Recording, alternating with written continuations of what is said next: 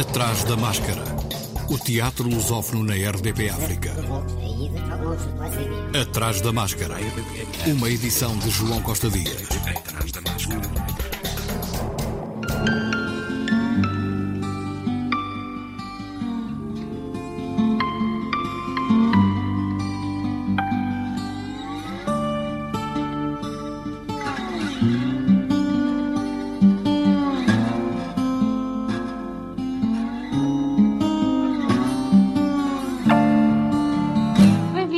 Mais um Atrás da Máscara com a assinatura da ESMAI, Escola Superior de Música e Artes do Espetáculo no Porto. Eu sou Inês Sincero, representante da Rádio ESMAI, e hoje tenho o prazer de ter comigo Maria João Castro, professora, entre outras coisas, de História do Teatro, e, para sua sorte ou azar, apanha praticamente todos os alunos desta escola. Em vésperas de eleições, vamos estar a falar sobre o papel político do teatro ao longo da história. E é isso. Muito obrigada por obrigada ter aceito eu, o convite. Inês. E não sei se o azar é de todos os alunos que passam pelas minhas mãos. Acho que não. Atrevo-me a dizer que não.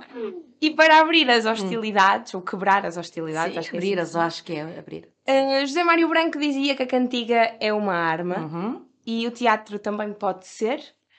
Sim, pode ser. E é giro que tenha começado pelo Zé Mário Branco, eh, porque ele vai-me ajudar a dar um- uma resposta.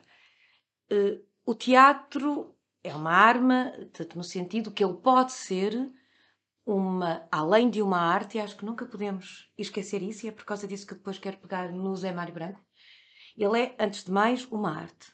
E, portanto, tem uma linguagem estética, artística, que nunca pode ser deixada para trás.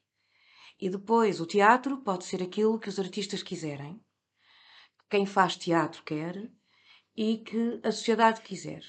E, portanto, há momentos da história em que o teatro tem uma função política. Aliás, se depois voltarmos atrás, o teatro faz parte da própria polis, não é?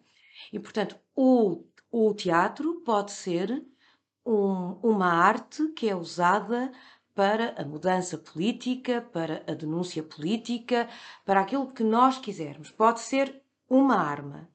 Agora, o Zé Mário Branco, numa das últimas, eh, não sei se foi conferências, colóquios que ele deu aqui, tanto no Porto, ele já estava bastante, bastante doente, morreu um ano depois, e o Zé Mário Branco chamava, eh, digamos, a atenção para isso. É que a canção é uma, é, um- é uma arma, mas antes de mais é uma canção. E ele chamava, de facto, a, digamos, a atenção que às vezes, na preocupação em ser apenas uma arma, ela perdeu a sua qualidade artística e, portanto, pode ser uma arma, mas antes de mais é uma arte. Não sei se depois nós podemos falar disto, Inês. Sim, Mas certamente. sim, o teatro pode ser uma arma. Mas certamente a, a maneira como se usa essa arma é diferente hoje em dia e na antiguidade clássica, diria eu. Sim, vamos lá ver. O teatro, desde que nasce do rito e do mito, não é? Nós demos isto, é uma forma de, digamos, relação. A comunidade relaciona-se com os deuses, relaciona-se com os outros membros e logo aí comunica algo. Claro que nós pensamos sempre na Grécia Antiga, não é? Que é uma espécie eh, de berço para o teatro ocidental, embora ele depois tenha muitas outras, digamos, relações com outros teatros. E de facto, o teatro é a mais política de todas as artes. Eu até me lembro, quando vos dei aulas, que dizia que o próprio teatro grego, a própria estrutura que o teatro grego tinha, era inscrita, portanto, na polis. Ele, e ele era inscrito eh, no próprio monte, não é? O teatron, o local de visão onde o público estava, era o próprio monte, não é? Que era, di- digamos, eh, a sua, digamos, inclinação foi de facto, portanto, mudada para que o público primeiro ficasse de pé e depois, portanto, sentado. E o que é que o público via? Via a orquestra, o lugar da, da dança, via o palco, mas via a polis atrás. E, portanto, o teatro fazia parte da polis. O que o público estava a ver era o questionamento, quer com a tragédia, quer com a comédia, daquilo que é a essência da própria política, que é a cidadania. A gente questiona a relação dos homens com a liberdade, com os deuses dos homens e das mulheres. E na comédia, de facto, questionamos e rimos-nos de nós próprios e rimos-nos desses próprios mitos. E, portanto, nesse aspecto, é a mais política de todas as artes, provavelmente juntamente com a, digamos, a arquitetura.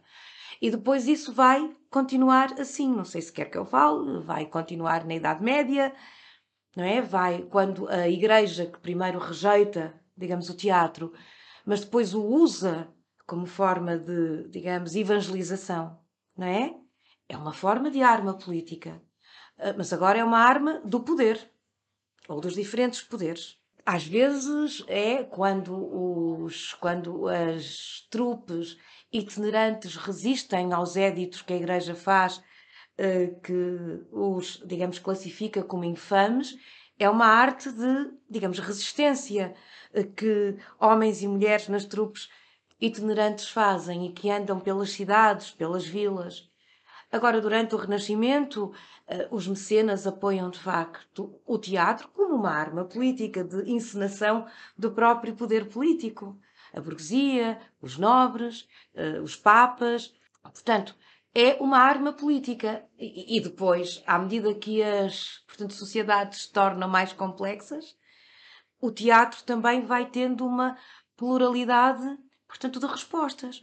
Ou porque o poder eh, quer, de facto, encenar eh, determinadas mensagens, ou porque os contrapoderes e os pequenos grupos também o querem, não é? Uh, sei lá, eu agora. É, é que isto é tão, é tão complexo, é tanta coisa, não é? Mas quando nós pensamos nos grupos negros, portanto, ao teatro afro americano nos Estados Unidos, que surge nos anos 20, 30, com muitos grupos, com muitos grupos de homens e mulheres negras que fogem no sul, do sul dos Estados Unidos, portanto, para o norte. É uma forma de, digamos, resistência, de mostrar a identidade.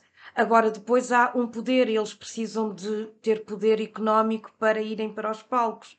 E, portanto, muitas vezes fazem certas cedências mas à medida que as sociedades se tornam mais, portanto, complexas e entramos nos anos 50, 60 da luta dos direitos tanto civis, estes grupos usam o teatro como uma arma política. Uhum. Há bocado falou do Zé Mário Branco. Depois do 25 de Abril, eu não sou assim tão velhinha, mas era uma, era uma criança, e lembro-me como o teatro foi usado como arma política, eh, porque ele tinha estado, de facto, sob portanto, censura, e portanto voltamos a ver Perreste e voltamos a usar o, o, o teatro para levar aos, digamos, portugueses preocupações, uh, porque eles tinham de facto direitos à habitação, direitos a uma vida digna, portanto, o teatro pode ser usado como uma arma política. De uma outra maneira, também podemos olhar para o teatro como uma arma de fogo. Ou seja, uma arma que pode matar, que pode ser, não sei se o termo perigosa, mas que pode vir de poderes totalitários. Exatamente. O teatro, eh, por exemplo, pode ser uma arma para causas que nós de facto consideramos justas, eh, de, digamos, liberdade, emancipação e, e, o teatro do, por exemplo, oprimido, não é? Em que deu, em, em que deu armas, em que ajudou, de facto, portanto, populações a ganharem consciência uhum. sobre os seus próprios direitos. Portanto, é um teatro em prol da luta que uma comunidade faz. E quando nós pensamos em Brecht e isso tudo, agora nós nunca, muitas vezes caímos numa visão ingênua uh, que os artistas, que o teatro é sempre de causas muito boas, justas, portanto, liberdade, e o teatro é aquilo que os artistas quiserem que ele seja, e os artistas muitas vezes servem poderes, portanto, totalitários que usam as artes para, portanto, divulgar a sua própria mensagem. E às vezes o que nos choca e nos perturba não é apenas que sejam usadas peças de teatro para manipular as massas em prol de Deus, pátria e família, em prol do homem novo e de uma revolução, não é, do homem novo, é que os artistas com muita qualidade colaborem com isto.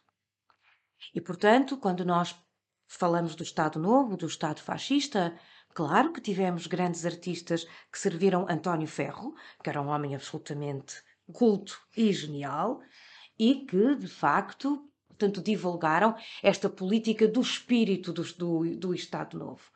Nós sabemos que os portanto, futuristas, que Pirandello serviu, portanto, Mussolini. Nós sabemos que a Leni Riefenstahl, uma grande portanto, cineasta, fez um filme absolutamente fantástico de, portanto, glorificação a Hitler e à raça ariana. Nós sabemos que Máximo Gorki, portanto, colaborou com o stalinismo. Mas e até que ponto é que isso não é uma, uma obra de arte só e não um ato político? Ora bem, a questão é se nós somos capazes de olhar para isso como apenas uma obra de arte uhum. e, portanto, reconhecer os méritos que isso tem. Mas sabemos que ela foi usada como uma arma política. Não é? Uh, há um filme absolutamente genial que é o The Birth of a Nation, uhum. do Griffith, que é de facto um dos primeiros filmes do cinema mudo em que nós falamos de arte. E é um filme racista, de apologia ao, portanto, Ku Klux Klan. E, portanto, ele foi usado como tal. Nós hoje podemos olhar para esse filme pela obra de arte que é, pelo editing, pelo... mas sabemos Todo. aquilo que é. E temos que fazer o contexto. Não me parece que seja proibir o filme, mas é contextualizar e de facto, alertar que a arte também pode ser usada para isto. Sim, porque não é a cancelar a história que nós vamos ensinar alguma não, coisa. Não, acabamos com aquilo que, eh, portanto, aconteceu. E, portanto, o teatro pode ser usado para isso e os poderes totalitários oprimiram, de facto, censuraram. Uh, o Meyerhold acabou num, num gulag e morto, não é? Pronto. Uh, porque não quis fazer o realismo digamos, socialista, quis fazer arte. Mas todos os poderes uh, fazem isso e, portanto, é sempre uma arma que pode matar também, claro. Portanto, o, o teatro pode ser usado como uma arma política, ele foi tanto usado recentemente, tanto no, por exemplo, Rivoli, vi uma peça incrível, portanto, Aurora, feita por mulheres atrizes negras portuguesas de origem africana, que falam da, portanto, discriminação do que é ser negro e, sobretudo, mulher negra em portanto, Portugal. Aqui está. Agora, nunca esquecendo que estamos a fazer uma arte, porque senão é um comício, é um panfleto e perde qualidade tanto artística. Agora, o teatro também é conhecimento, entretenimento, não tem que ser uma arma política. Pode ser divertimento puro. Prazer só. Prazer puro. É bom que as pessoas tenham esta noção da diversidade daquilo que o teatro pode ser. Mas enquanto ato político, não deveria chegar a toda a gente? Sim. E se calhar na atualidade eu corro o risco de dizer que não chega. E... Mas não chega porquê? Porque há muita gente que não vai ao teatro e não se interessa por teatro. E se calhar recuando, por exemplo, até à Idade Média, que uhum. nós falamos disso recentemente, recentemente, nós temos sociedades inteiras de qualquer profissão, de qualquer nível de riqueza. ao teatro. Envolvidas numa produção teatral. Para... No caso do teatro medieval, do Corpus. Christi, em que, os, em, que os, em que os próprios burgueses faziam uhum. esse teatro e toda a gente o ia ver mas porque ele estava feito na praça pública. Não se esqueça. Sim. Agora, o que é que eu acho? Isto é, eu, eu acho que nós também não podemos fazer este discurso de que hoje está tudo mal, de que ninguém vai ao teatro. De todo. De todo. O que eu acho é que as sociedades hoje têm uma pluralidade de ofertas. E o teatro tornou-se, mas isto é um problema que não é um debate para aqui, a arte contemporânea uh, tornou-se intelectualizada. Uhum. Ela uh, tornou-se muitas vezes uma portanto, reflexão sobre ela própria, uma metalinguagem, com as vanguardas artísticas.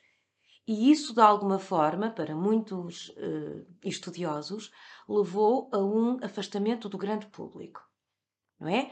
Ou porque um teatro mais, digamos, comercial, mais lúdico, de entretenimento abrange mais um público mais vasto. Uhum.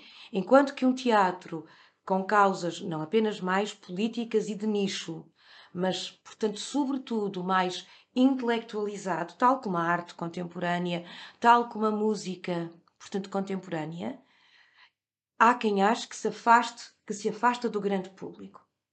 E, portanto, nós muitas vezes achamos que há um determinado tipo de teatro mais experimental, mas que é muito importante, eh, que se afastou do grande público.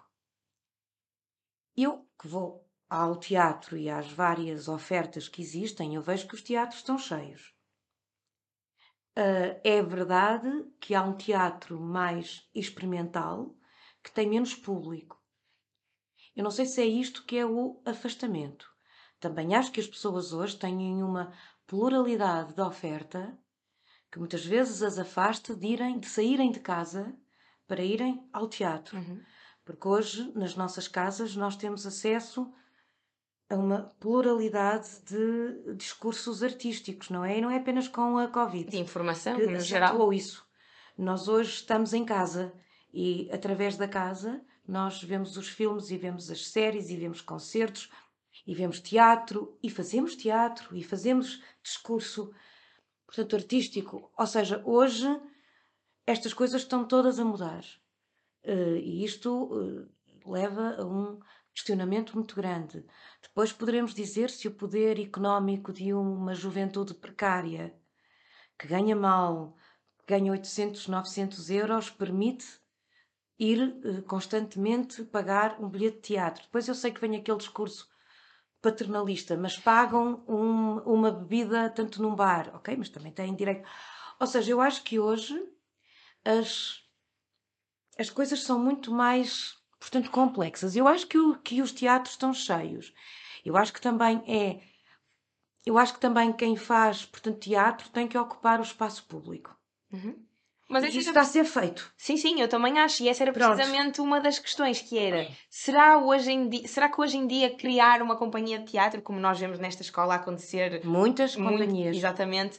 Será hoje em dia um atrevimento político por parte destes jovens aventurar-se é, a fazer isso? É, porque nós sabemos que é um trabalho que num país como o nosso, mas não só, vive de subsídios, vive de concursos, vive de financiamento.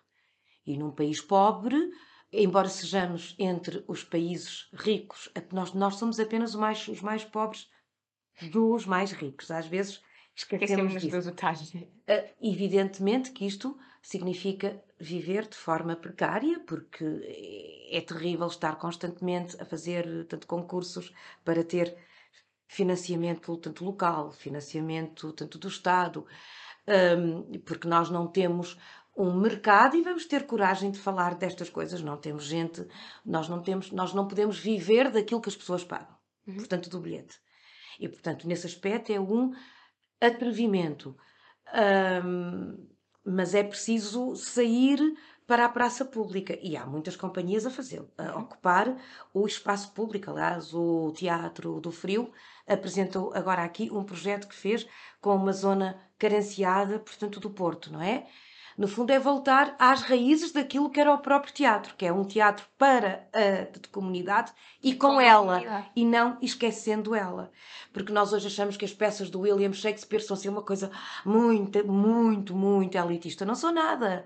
O Guilherme, não é? Como é em português, estava a, de facto, escrever para uma companhia, para um público que estava todos os dias, quando não havia peste, quando estava ali de pé ou, portanto, sentado a ver. E ele muitas vezes reescrevia para tatu público. Sim, nesse aspecto, é verdade, temos que voltar tanto a isso. Agora, eu não acho que. Pronto, eu, eu não sou muito pessimista nesse aspecto. Não, eu também eu não. Eu acho que em todos os momentos é difícil fazer arte. É difícil fazer teatro. Uh, se nós voltarmos atrás, antes de 2013, a cidade do Porto não tinha qualquer apoio à atividade cultural. Eu sei que este é um momento difícil porque estamos em campanha eleitoral, mas o Rui Rio foi eh, presidente da Câmara do Porto durante 12 anos. E o que aconteceu foi terra queimada. Portanto, ele destruiu tudo o que havia no Porto. O Teatro Municipal foi entregue ao Filipe Laféria. eh, enfim, que era aquilo que a gente sabia, não vou fazer, portanto, comentários, que não pagou aos autores, que deixou tudo destruído, pronto. E uh, das 18 ou, 20, ou cerca de, portanto, companhias que havia no Porto, sobre, sobreviveram duas. Era preciso que as pessoas assinassem um documento que só portanto, recebiam um apoio miserável se não dissessem mal do Dr. Rio Rio. É importante lembrar isso. E, portanto, apenas duas companhias disseram resistiram. que não e resistiram. Eu lembro-me disso, portanto, lembro-me da ausência de apoio total e depois do que veio depois. Pronto, e o Teatro Rivoli abriu-se. E eh, quando a gente compara a cidade do Porto àquilo que havia antes, hoje parece que a cidade do Porto dá muito apoio aos artistas. Quer-me parecer, e eu vou. Pronto, que isso não é assim tanto. Ou seja, o que me quer parecer é que a cidade do Porto hoje acabou por encenar o próprio poder de quem tem poder. Portanto, a cultura, de facto, hoje nós temos muito mais coisas, temos coisas interessantes, como a cultura em expansão, mas parece-me que são sempre para os mesmos e parece-me que isto encena muito o poder do próprio presidente da Câmara, que usa a cultura para encenar o seu próprio, portanto, poder. Embora haja coisas muito positivas a acontecer, o futuro do cinema batalha. Parece-me falta, de facto, apoio, sobretudo a grupos diversos, a grupos alternativos. Era importante abrir espaços portanto, da cidade que estão fechados e era importante abri-los para esses grupos sem nenhum controle sobre aquilo que os grupos fazem. Isso parece-me que sim.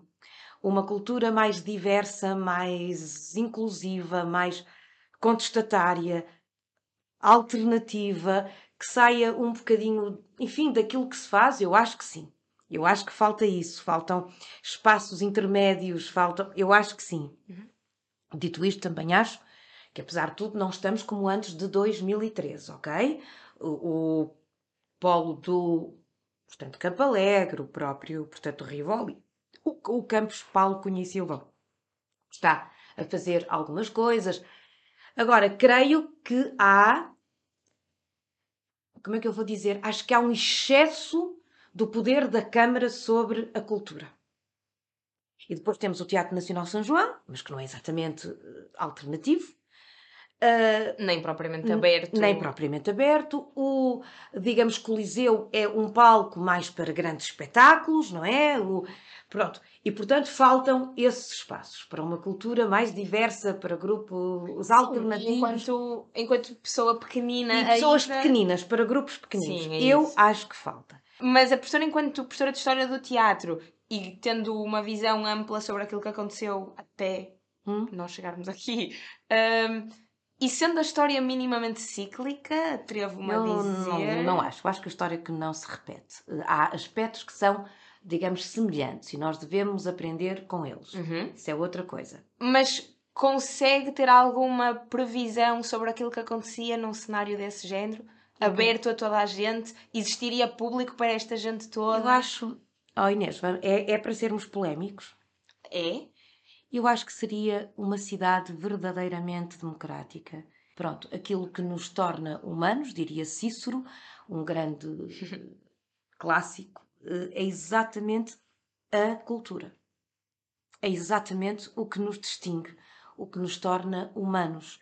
Aliás, durante a Segunda Guerra Mundial, uh, o Churchill uh, continuou a apoiar o teatro, digamos, o cinema, e, e, e, muitas vezes foi dito porquê, porque é que ele queria fazer isso. Ele diz porque é aquilo que, portanto, nos distingue. Um, e, portanto, isso é uma pergunta. Eu, eu acho que a cultura tem que ser vista como, como uma, algo tão prioritário como a habitação, como o Serviço Nacional de Saúde, Saúde e eu acho que a Covid que nos mostrou que, apesar de tudo, era. Agora, podemos viver sem cultura? Podemos sempre. Uhum. Podemos vegetar, mas também podemos, portanto, viver eh, sem uma casa digna. Uh, em último caso, podemos viver sem, digamos, liberdade. Podemos viver podemos sobreviver numa, numa ditadura. Isso é muito, é muito perigoso. E nós, eu acho que a liberdade é tão, respiro, é tão fundamental como o ar que eu respiro. Eu não sei se tenho ainda tempo, mas há um exemplo durante a guerra da portanto, Jugoslávia, havia uma peça que ia, uma peça de teatro que ia para o ar. E houve um, portanto, bombardeamento uh, e ficou o teatro todo destruído. E, portanto, a peça não podia ser feita. No dia seguinte, os atores foram para aquilo que restava e foram fazer a peça e as pessoas levaram uma cadeira para ver. E, portanto, nesse dia acharam que o teatro era fundamental. Obrigada, Nada. professora. E acho que há muitas peças que falam sobre essa, essa, esse viva às coisas inúteis que nos Exatamente. fazem felizes. A Cristina Bessa Luís dizia que a utilidade da arte é ela ser inútil. Sim. Né? Acho que Pronto. é a melhor maneira de terminar esta conversa. é, isso, é isso. Portanto, muito obrigada, Nada, professora. E falei pouco sobre história, ficará por um dia. Falamos sobre política. Exato. É a mesma coisa, é a mesma talvez. coisa. Obrigada. Nada, Inês, obrigada eu por tudo. Atrás da máscara.